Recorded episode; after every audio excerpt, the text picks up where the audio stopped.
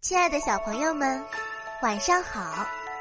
欢迎收听由雨田声文出品的《亲亲宝贝晚安故事》，我是主播木怡姐姐。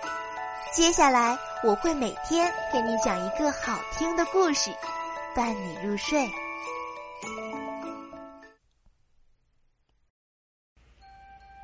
今天我们要讲的故事是。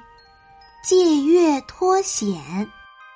清朝有一位叫风清的年轻人，上知天文，下晓地理，中通人事，非常聪明而博学。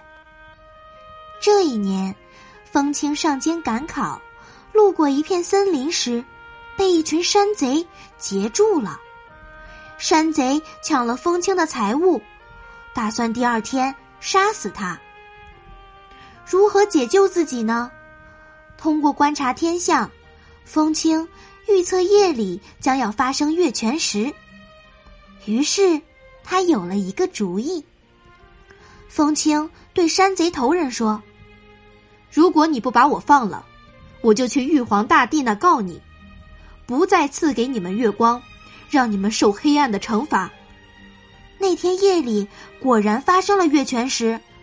山贼吓得赶紧把风清放了，还准备了丰盛的食物和大量的金钱请罪，祈求风清赐给他们月光。就这样，风清救了自己，安全的离开了森林。好啦，今天的故事讲到这里就结束啦，晚安，小宝贝们，愿你们每晚。都能甜美入睡。